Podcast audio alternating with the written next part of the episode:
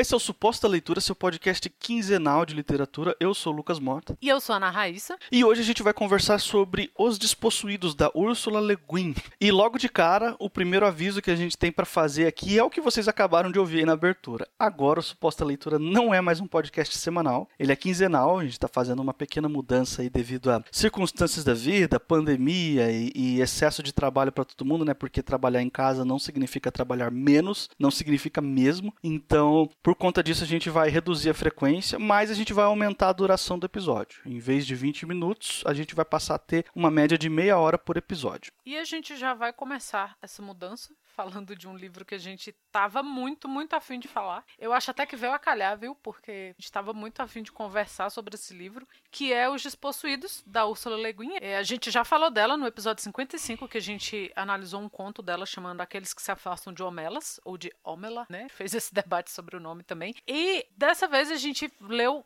todo um, um romance dela, que é um livro que é super conhecido. A Aleph tá, inclusive, com uma edição que é dupla, né? É uma caixa com, com A Mão Esquerda da Escuridão, que também eu acho que é o livro dela mais conhecido, e Os Despossuídos. A tradução de ambos é da Susana de Alexandria, e eu acho que, que essa caixa faz sentido também porque são os livros mais conhecidos da Úrsula. Quando você vai pesquisar sobre ela, ou quando alguém te indica algo sobre ela, as pessoas vão falar da Mão Esquerda da Escuridão primeiro e dos Despossuídos. E aqui a gente vai falar desse segundo, que eu acho que não por acaso tem um nome em comum com o livro do Karl Marx, que a Boitempo é, tem essa edição que chama Os Despossuídos também, então provavelmente se você for pesquisar alguma coisa sobre o livro da Úrsula vai aparecer o do Karl Marx por, por, pelos títulos serem parecidos, e que é um livro, o do Karl Marx, ele tem artigos que o, o Marx trabalhava nessa época em jornal, e ele discutia muito a questão da propriedade, e nesse caso da propriedade da madeira, né, é, de, de ter, sei lá, a pessoa tem lá um terreno onde ela guarda madeira, um, um grande comerciante de madeira, e algumas pessoas estavam roubando essa madeira ou para trabalhar ou para fazer fogo na época do frio. E ele discute isso, porque é, se as pessoas têm esse direito, né, de, de ter guardado algo que outras pessoas precisam para sobreviver. E a Úrsula, na sua história, né, no seu, no seu romance, não faz nenhuma menção a isso, mas eu acho que não é à toa, porque nesse livro é, ela discute, ela faz um exercício de imaginação de um mundo, a gente pode chamar de humanidade humanidade, né? Porque são descendentes do, de outra humanidade, onde as pessoas têm toda uma organização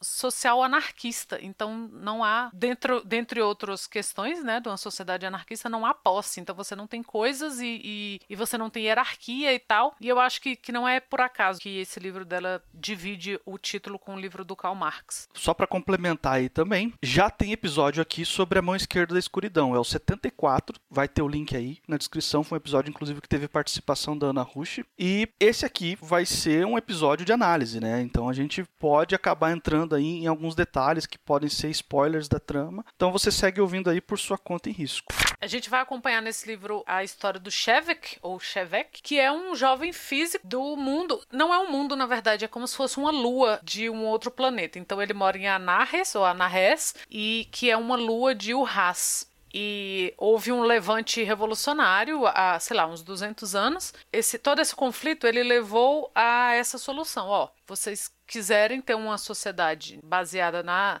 no que vocês, né, acreditam que que seria uma sociedade melhor, então vocês podem colonizar este satélite aqui que é de um de um outra de um outro sistema solar e eles vão e aí, o, o Shevik, ele é um anarquista por excelência, então ele, ele tá sempre preocupado com as questões éticas, né, do, sociais e, e, tudo. E ele, ao mesmo tempo, ele não se sente muito muito acolhido pela comunidade científica de, de Anarres, né, de onde ele vive, porque ele, ele vai meio que mostrando a questão da burocracia, a questão de, de, de não haver uma comunicação direta entre Anarres e o Haas, então ele fala algumas vezes que eles poderiam estar fazendo o progresso científico juntos, mas não, não há essa troca científica. E ao mesmo tempo que ele tem algumas preocupações filosóficas e existenciais com a própria sociedade. E aí a gente vai acompanhar a ida dele para o Haas e todas as implicações anteriores a isso e todas as elocubrações dele sobre como é que vai ser depois que ele voltar. Então a gente vai acompanhar esse personagem e é a partir dele que a gente vai entrar em contato com essa sociedade de Anarres e com as suas questões e também também com a imagem que a Úrsula criou, né, para falar do, do outro planeta, que é o Haas, e que é muito parecido, né, com, com o nosso planeta e o nosso sistema capitalista. Então, essas duas coisas vão estar sempre colocadas e sempre analisadas, e analisadas por uma visão de alguém que foi que é nascido e criado numa sociedade anarquista. Então, como ele vê algumas coisas como a, a posse de propriedades, né, por outros povos. Então, é como se a gente fizesse o exercício contrário. Ao invés de nós que vivemos num sistema capitalista pensarmos como seria uma sociedade anarquista, a Úrsula coloca a gente num outro posicionamento, que é como um anarquista veria a nossa sociedade capitalista. E é a partir daí que a gente vai entrar em contato com todos os, todas essas questões. Só que o que acontece? A tecnologicamente falando, é inferior a Urras. Do ponto de vista é, bélico e de potência mesmo de, de armas, ele é, não tem comparação. Se Urras decidir entrar em guerra contra a Narres, a Narres vai perder. É simples assim. E a própria estrutura, é, assim, não, a, a, própria lua de Anarres, ela não está totalmente povoada. Existe um, uma grande porção de terra que ainda não tem pessoas, que ainda não tem civilização, vamos colocar dessa forma.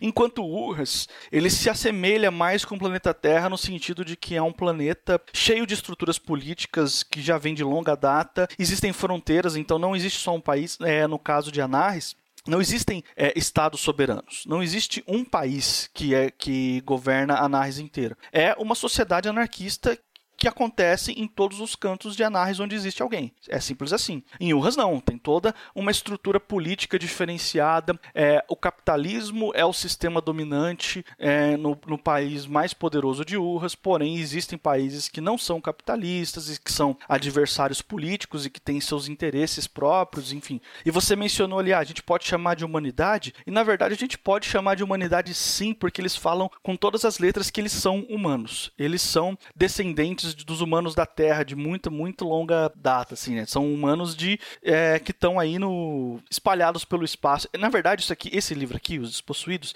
ele faz parte do Heine Cycle da Ursula Le Guin, que é uma série de livros dela que a gente pode traduzir ao pé da letra como ciclo Heineano, embora não tenha esse nome aqui no Brasil. Os livros dessa série sejam estão publicados assim sem menção nenhuma a, a esse a essa série, mas ela não é uma série cronológica. Cada livro funciona funciona como um romance próprio. A mão esquerda da escuridão se passa nesse mesmo universo. Tá, só para deixar essa curiosidade aqui, mas não tem nada a ver uma história com a outra, não são os mesmos personagens e não se passa sequer na mesma época, entendeu? Os despossuídos, ele se passa muito antes do que, o que, do que os acontecimentos ali da mão esquerda na escuridão e tem pouquíssima influência no que vai acontecer lá. Um livro não conversa com o outro. Eles são independentes, só tem essa curiosidade de dessa série toda tratar de vários planetas espalhados pela galáxia e cada um deles com uma experiência humana diferente. Mas eu acho que a, a primeira coisa que me saltou aos olhos, e eu acho que foi para você também, Raiz, é o como ela propõe uma sociedade anarquista, né? Como a gente pode ver é, o funcionamento ali de Anarres e, e, como que as pessoas são. É, eles não têm nada. É engraçado que assim nas pequenas descrições ela passa considerações para gente. Por exemplo, esse negócio de as roupas típicas de análise não tem bolso, porque ninguém tem nada, ninguém possui nada. O que você vai querer carregar no bolso? Porque nada é seu e tudo está disponível para todo mundo. Se você precisa, por exemplo, de uma pá para cavar um buraco, você vai lá onde fica guardado as ferramentas, você pode pegar uma pá lá e usar. Depois que você termina, você vai lá e leva de volta no lugar. Não é seu, mas ao mesmo tempo está disponível para você usar quando você quiser, entendeu? É aquela diferença do, do, do que é público e do que é coletivo, né? Lá tudo é coletivo, então todo mundo faz até a, a, o que precisa ser feito na sociedade, por exemplo, precisa ter alguém que limpa a rua. Então, os não tem uma pessoa que vai dedicar a vida dela àquilo para sempre. Na verdade, tem toda uma organização que, assim, a gente não consegue não fazer um, um, uma comparação com o que a gente conhece, né? Com a estrutura que a gente conhece. Então, seria, sei lá, uma organização municipal ou do bairro ali, que ela, claro, não usa esse nome, eu estou usando para ficar mais fácil da gente visualizar, e que as pessoas vão ficar por um tempo determinado responsáveis pela limpeza, pela cozinha, pelo, pela segurança ali do, sei lá, quem entra, quem sai dos prédios, dos dormitórios e tal. O que eu achei muito interessante, porque você fazer um serviço que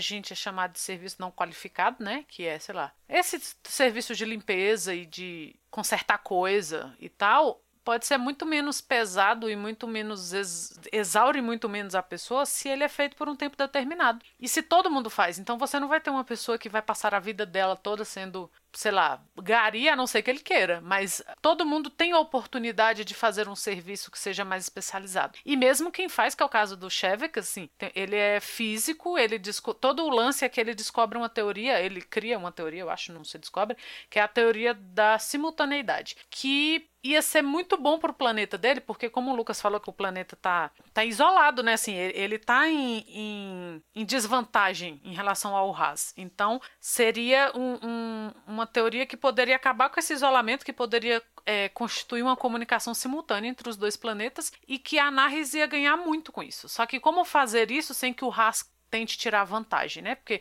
o sistema capitalista ele vai tirar vantagem de toda absolutamente qualquer coisa ou pessoa. Então, é assim. E aí eles têm muita resistência em mostrar isso. Tá? A, a, a, a população de. Uh, a comunidade científica de Anarres tem muita resistência. Porque eles falam, a gente vai entregar isso para eles e a gente vai ser só extinguido a partir daí. E o, e o Shevek, não, ele tem muito interesse em saber como que isso seria feito, essa colaboração entre os povos, os planetas e tal. Só que ao mesmo tempo que ele está lidando com isso, sei lá, ele tem que passar 10 dias cuidando do plantio de, de árvores. Então, todo mundo, esses serviços que são sociais, que são comunitários, eles têm que ser feitos por todo mundo. Isso é muito interessante.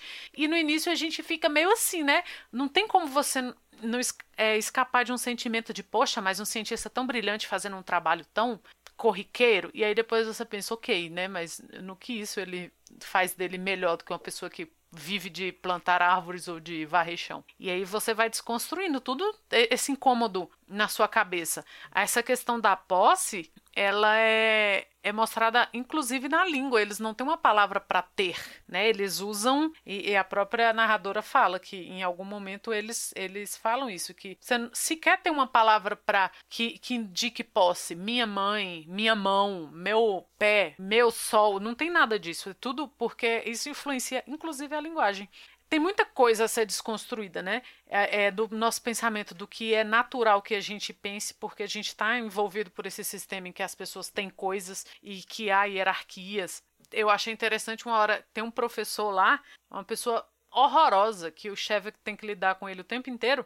E ele fala que, que não existe, por exemplo, a sala do fulano. Você não tem uma sala. Se você precisar usar uma mesa, você pode usar a que tiver disponível. Então ninguém tem, tem essas regalias. E aí esse professor ele fica espalhando o material dele por um monte de lugar porque ele quer tomar um, um espaço maior que os outros. E aí ele fica meio que encostado na bondade das pessoas de não falar, filho da puta, tira seu caderno daqui que eu quero usar. Como as pessoas evitam de fazer isso, ele ocupa a mesma mesa no espaço privilegiado e um espaço muito maior do que ele precisaria por muito tempo porque ele é folgado. Então, assim, a gente vê também que a, essa necessidade da revolução é permanente, né? Porque mesmo numa sociedade em que as pessoas já estão há quase 200 anos vivendo numa sociedade anarquista, as pessoas precisam ser educadas o tempo todo, que as coisas não são dela. Então, assim, não é a sua sala, não é a sua mesa, não é a sua teoria. E uma das coisas que mais incomoda o chefe é isso. Ele fala, por mais que eu estude essa teoria, essa teoria não é minha. Então ele quer, ele quer ver isso florescer, ele quer ver isso ser distribuído, ele quer ver como que,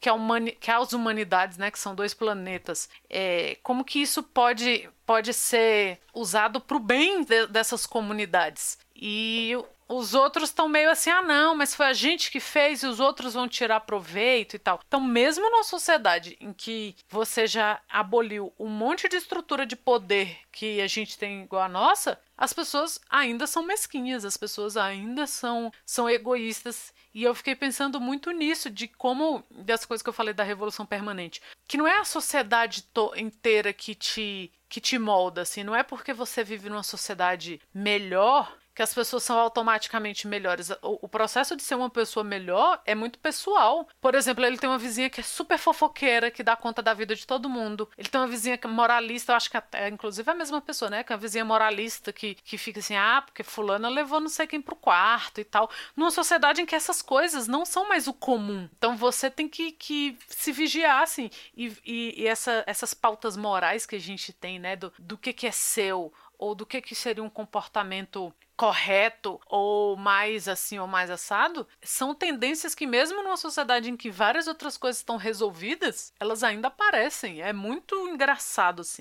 O, o livro ele começa com o Chevek saindo, né? Porque de tempos em tempos uma nave de Urras vai para Narres para levar algum, alguns mantimentos, algumas coisas. Existe uma, não existe dinheiro em Anarres, né? Eles não, não têm isso lá, mas existe uma espécie de acordo ali, de tem algumas coisas essenciais que eles trocam entre si, enfim, de vez em quando tem essa nave aí. E é engraçado que logo nessa primeira cena fala que o único muro que existe em Anarres fica no porto. E nem é um muro alto, é um muro baixinho, assim, é só para dizer, ó, aqui você tá perto da nave que tá vindo lá de Urras, então não chega perto dessa galera aqui não, porque é um pessoal esquisito, hein? Então existe esse sentimento coletivo de desprezar Urras completamente por causa da sua estrutura predominantemente capitalista, né? E de posses e de, enfim, de, de exploração mesmo. E o Chevek, ele tá decidindo ir para Urras, a, a, razão vai ficando mais clara conforme a narrativa vai avançando, mas no começo você fica, por que, que o cara que tem todo esse conceito anarquista, porque ele não, ele não tá renegando o anarquismo aqui. Ele não está abrindo mão de tudo que ele viveu a vida inteira para agora se, se voltar para um outro tipo de sociedade, um outro tipo de estilo de vida. Ele ainda se identifica enquanto anarquista. Ele não quer abrir mão disso. Então ele tá indo para lá e ele é visto como o pessoal, os conterrâneos dele, como um traidor. Você tá indo lá agora, vai morar lá com o pessoal de Urras e vai trabalhar para eles, agora você vai ser explorado e você vai virar explorador também, porque é isso que aquela galera de lá é e tal. Então existe esse pequeno, pequeno não, né?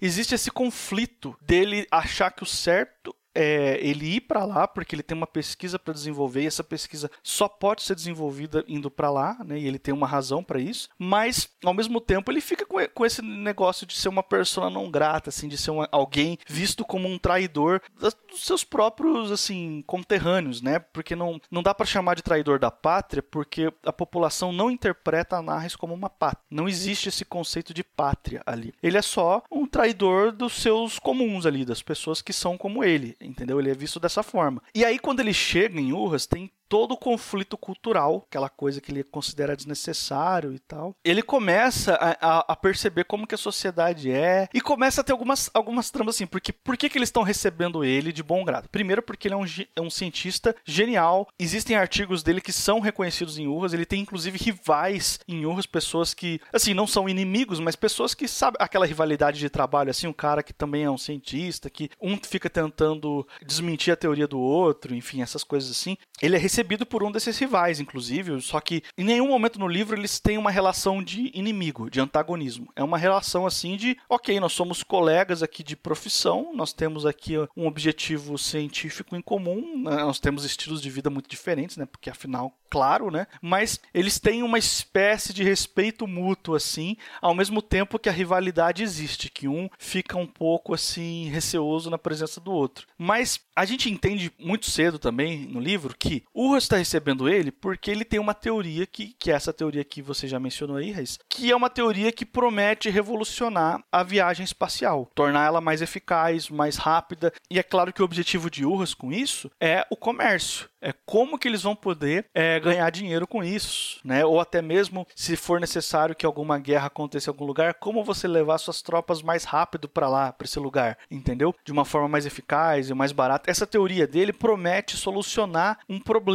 é, muito grande de comunicação, entendeu? Por isso o Urras tem esse interesse enorme. Só que aí ele, ele, ele é hesitante, porque ele não leva a teoria por escrito, ele leva na cabeça. E ele fica querendo conhecer o Urras e primeiro ter certeza de que ele pode confiar naquela galera de, antes de falar a teoria dele para todo mundo. E aí depois ele, ele tem uma coisa que acontece que tem um cara que tá lá, que ele não faz parte desse país capitalista, ele faz parte de um outro país, que é um país rival, e ele fala: "Ah, vem comigo pro meu país, esse pessoal daqui, ele é muito explorador, eles ficam te aprisionando aqui e tal, não deixam você ter liberdade para visitar o país como você quiser e para onde você quiser e tal". E ele tem um diálogo que é para mim um dos diálogos mais interessantes do livro, que ele fala: "Ó, eu sei que o seu país é socialista, mas o seu país é um socialista autoritário. Se eu for até lá e começar a escrever um monte de coisas criticando o seu governo, o seu governo vai dar risada, balançar a cabeça e deixar que eu continue falando? Ou magicamente eu vou sumir e eu não vou poder falar? Entendeu? Os, é, é aqui que tem uma divergência entre nós dois. Eu sou uma pessoa libertária, né? O Chevek fala para ele: "Eu não quero esse tipo de autoridade, eu não reconheço esse tipo de autoridade.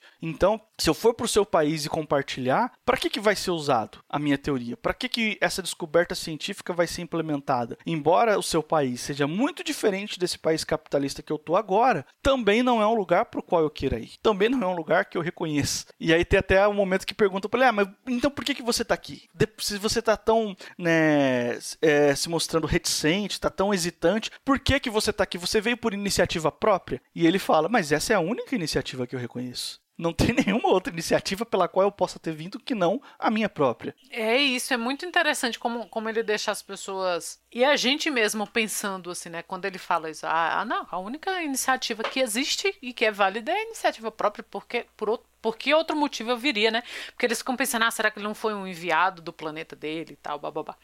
E tem várias coisas que, que que perguntam. Eu achei muito interessante como a primeira coisa que ele percebe quando ele chega em Urras é a falta de mulheres nos espaços públicos, né? Ele, ele encontra, sei lá, ele vem na nave, aí depois ele encontra cientistas, depois ele encontra, sei lá, a galera do jornal, que tem, fala muito isso, da, da imprensa e tal, e ele começa a perceber que não há mulheres naquele espaço. E aí, quando eles vão para as festas à noite, que, né, que é as festas da sociedade, para apresentar ele para outros lugares, aí ele percebe que as mulheres estão lá, sempre muito enfeitadas. Então, né, ele começa a questionar por que, que as mulheres de vocês são usadas para isso, né, para enfeite, para um momento em que você precisa de conversas amenas e bebida e, e, coisas bonitas, as mulheres estão. Mas na hora do trabalho, e tanto do trabalho físico quanto do trabalho de criação, como é o científico, como é o trabalho jornalístico, não há mulheres nesse espaço. E em alguns momentos as pessoas sequer entendem os questionamentos dele.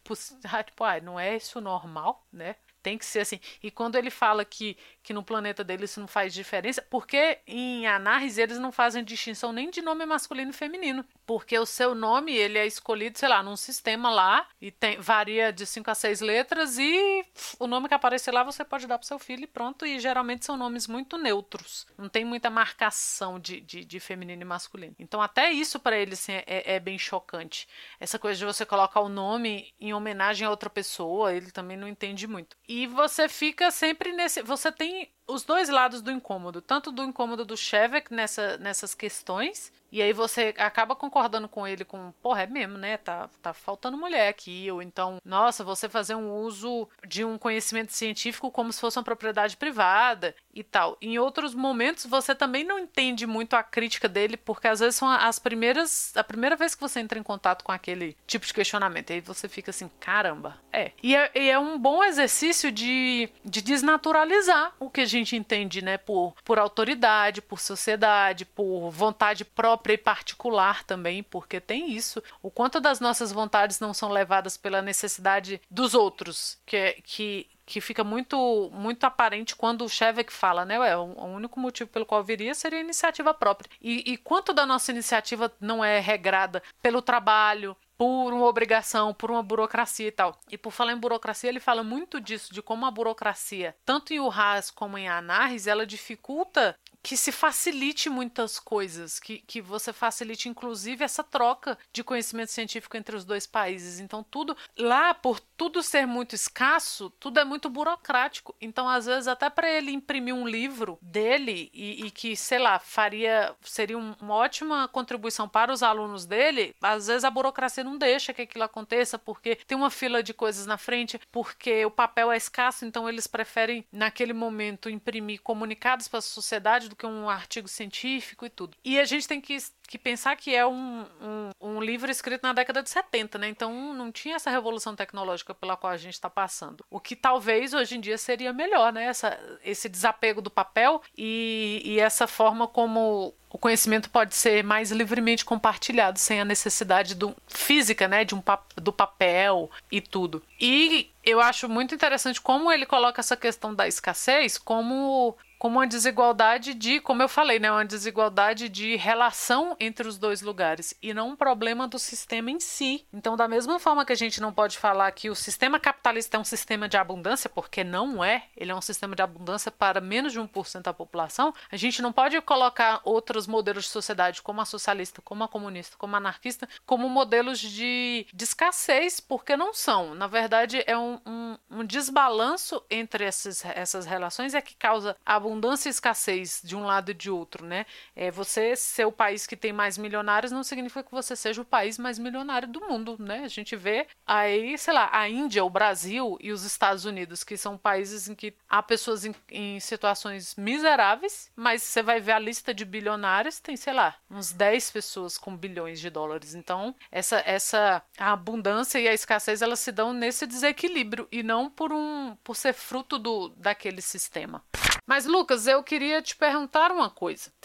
Eu, eu fiquei muito, muito impressionada com tudo nesse livro. Mas tem duas coisas que até hoje eu ainda penso muito e eu não sei como, como eu ia lidar. Uma delas é a questão de você não ter, você não ter uma casa. Todos têm onde morar, mas você está em dormitórios e aqueles dormitórios nem são seus. Então você ocupa aqueles dormitórios, né? Como se você morasse ali em... Na minha cabeça, é, virou abrigo de universidade. É tipo isso. Você chega, sei lá, eu fui transferida para um posto de trabalho num lugar tal, e aí eu chego lá, eu tenho que procurar um dormitório que seja por ali. E aí a pessoa ocupa aquele dormitório pelo tempo que ela precisa, e aí ela vai embora. Eu não sei como eu ia lidar com isso, assim. Sabe, de você. Isso falando do ponto de vista de uma pessoa apegada com a própria casa. Tipo, você voltar à noite e não ter ali o, sei lá, pelo menos o seu quarto, sacou? Você vai dormir onde der. E às vezes é um quarto coletivo, então tem 10 pessoas dormindo junto. Eu acho que essa foi a parada que mais me incomodou, assim. O tempo todo eu ficava, ah, bicho, eu não ia conseguir descansar caramba. Aí eu fiquei pensando, será que só eu tive esse incômodo? Ah, então, sim, eu tive esse conflito de ficar pensando porque, vamos lá, eu já morei em comunidade. Eu já morei num esquema muito parecido com esse. Mas eu odiei essa experiência, entendeu? Eu odiei não ter o meu canto para ficar quieto e, ter privacidade, sabe? E uma das coisas que esse lugar, esse lugar que eu morei, ele não era um local anarquista. Aliás, muito pelo contrário, era altamente hierárquico e, e, tinha um monte de babaquice lá, que, coisas que eu não concordava já na época e hoje menos ainda, né? Mas tinha uma coisa, por exemplo, que você tinha o seu quarto e geralmente você dividia esse quarto com pelo menos mais uma pessoa, era o meu caso, eu dividia com mais um, um amigo meu. E quando você precisava viajar, né, sair de férias, seja o que for, é, quando você voltava, o, o quarto não era seu. Então as pessoas podiam se hospedar no seu quarto quando chegava um visitante, quando chegava uma pessoa nova. Então, quando você chegava, todas as suas coisas no quarto não estavam no mesmo lugar. Não estava do jeito que você tinha deixado, entendeu? Tava, tinha sido usado por outras pessoas ali. Isso era uma coisa que me incomodava. Era uma coisa assim que eu, eu queria ter o meu canto e eu queria poder voltar pro meu canto quando eu estivesse voltando de férias, entendeu? É, era uma coisa que eu acho que numa sociedade como essa proposta aqui no livro da Úrsula, isso me incomodaria também, porque eu sou uma pessoa que eu preciso ficar sozinho em algum momento. Eu preciso ter o meu canto e, e eu preciso saber que quando eu voltar para esse meu canto, ele vai estar tá do jeito que eu deixei. Ai, pois é, eu não conheço ninguém que abriria mão disso, assim. Tem, tem algumas coisas que eu acho que, que para mim, fazem, faria não é que é fazer mal, né? Mas sei lá, pensando enquanto, enquanto ser humano, enquanto uma pessoa com, com a individualidade e com a subjetividade, acho que isso de você não ter um, um canto para voltar, e eu não tô. Nem, e que eu acho que também não é o seu caso, não é o que você falou, de, de ter coisas para acumular. A questão não é essa. Mas uma, uma coisa que eu sempre percebo que é uma diferença entre o marxismo e o anarquismo é que o marxismo ele tem essa tendência da, da total falta de posses, né? Então você não tem bolso porque você não não tem nada, você não tem nenhuma chave de casa ali no bolso e tal. E o, o marxismo ele trabalha com, com a possibilidade da abundância, né? Então você tem a extinção da propriedade privada. E não, por exemplo, essa história de que, ah, então o Boulos vai levar a sua casa, vai ter 10 pessoas morando na sua casa. A questão não é essa. Porque você pode ter coisas, posses pessoais. A posse pessoal, ela não é equivalente a uma propriedade privada. Você não vai ser dono da, de uma casa, você não vai ser dono de, sei lá, muito menos de uma fábrica e tal. Mas essa, essas posses pessoais, elas existem. E eu acho que eu fico mais confortável com essa ideia, sabe? De ter posses pessoais. Eu não tô falando de você ter uma casa de dois andares e cinco mil livros dentro dela. Mas você ter um quarto ali com as suas coisas para você voltar,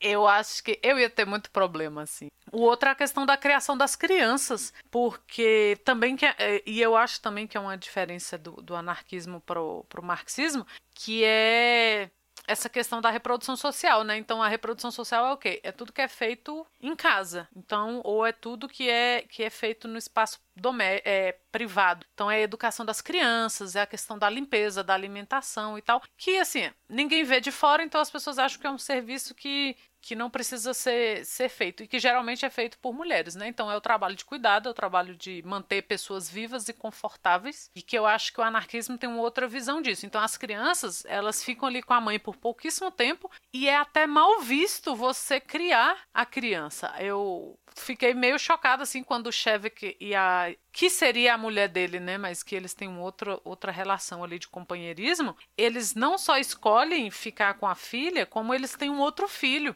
E aí eles de vez em quando eles têm essas questões, né, de que as pessoas começam a achar que eles estão sendo muito egoístas porque a filha demorou a ir dormir no, no, no, grupo lá, coletivo, e dormia com eles no quarto, e eles resolveram ter um outro filho e que, né, então tem muito isso. E tem muita questão do Shevek também. A mãe dele ficou com ele o tempo que deu e depois ela foi transferida de posto de trabalho. Ele era pequeno, ele tinha uns quatro anos e ele nunca mais viu a mãe. Então, e ele tem essas questões, querendo ou não, sabe? Por mais que ele entenda como as coisas são feitas e que aquela sociedade funciona dessa forma, ele tem uma mágoazinha com a mãe dele ali. E no início do livro fala-se muito dessa mãe, porque justamente porque ela não tá lá, né? E aí foi outra coisa que me incomodou também. Não na ideia da Úrsula, o que eu quero dizer é assim, dentro dessa construção me incomodaria esse tipo de organização social. Não é que a ideia da Úrsula me incomodou, porque não é a ideia da Úrsula. Ela teve todas as leituras anarquistas para pensar e para fazer esse exercício com, com a criação desse universo, mas também é uma coisa que, para mim,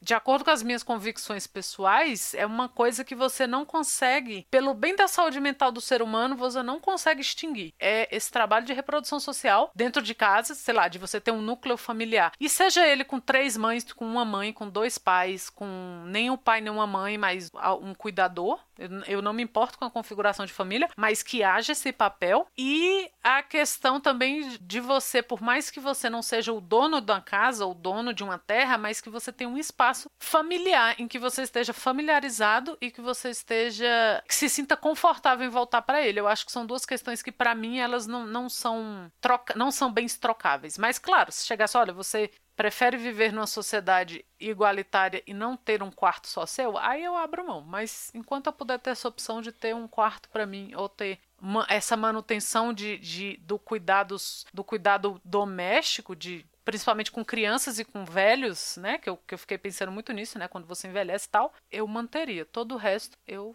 topo com a Narres. Tô, tô dentro. É, o legal do, do, texto da Úrsula é que, embora ela proponha coisas muito interessantes para a nossa reorganização social, ela não, não faz isso com maniqueísmo, querendo dizer isso é bom, aquilo é ruim. Ela mostra os desafios de, de você apostar na revolução. Ela mostra o quanto que custa você construir uma utopia, sabe? Ela mostra que manter aquilo ali de forma justa e, e boa para todo mundo é um esforço constante e não uma única luta e uma única revolta e uma única revolução que aconteceu 200 anos atrás. Então eu acho que isso faz uma das coisas, né, que faz com que esse livro seja talvez uma das coisas mais geniais que eu já li na minha vida. Ele é brilhante, completamente, assim. Ele, assim, eu preciso mencionar que é uma leitura mais arrastada, esse é o estilo da Úrsula mesmo, ela não escreve eh, textos ágeis, né? Não, não, não, ela não tem isso na carreira dela de...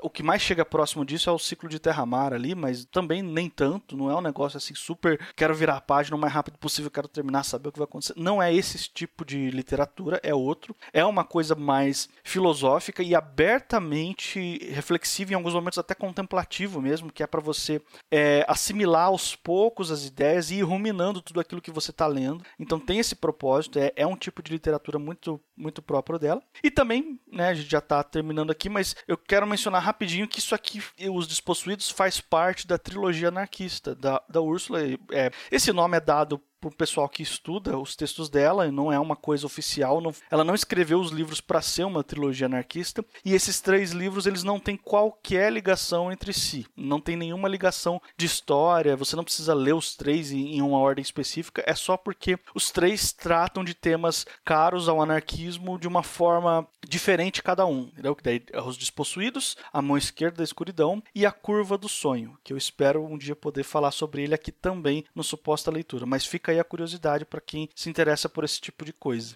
E estamos chegando ao final aqui de mais um suposta leitura. Se por um acaso esse aqui é o primeiro que você está ouvindo, eu quero te lembrar que isso aqui é um podcast agora quinzenal, né? A cada 15 dias, sempre às quartas-feiras, vai sair um episódio novo. E para facilitar a sua vida, para você sempre receber esse episódio novo aí, assina o nosso feed. A gente está disponível em qualquer agregador de podcast, é só procurar por suposta leitura, incluindo no Spotify. Estamos também nas redes sociais. Se você quiser achar a gente no Twitter e no Instagram, é arroba suposta leitura. Se quiser mandar um e-mail pra gente dizendo o que você achou dessa mudança de, de semanal para quinzenal, supostaleitura.gmail.com. Eu sou Lucas Mota, você me encontra no Twitter e no Instagram no arroba mrlucasmota. Sou Ana Raíssa, também estou no Twitter e no Instagram, é arroba Ana Raíssa, tudo junto com dois N's, dois R's e dois S's. E na outra semana, não mais na semana que vem, a gente está de volta.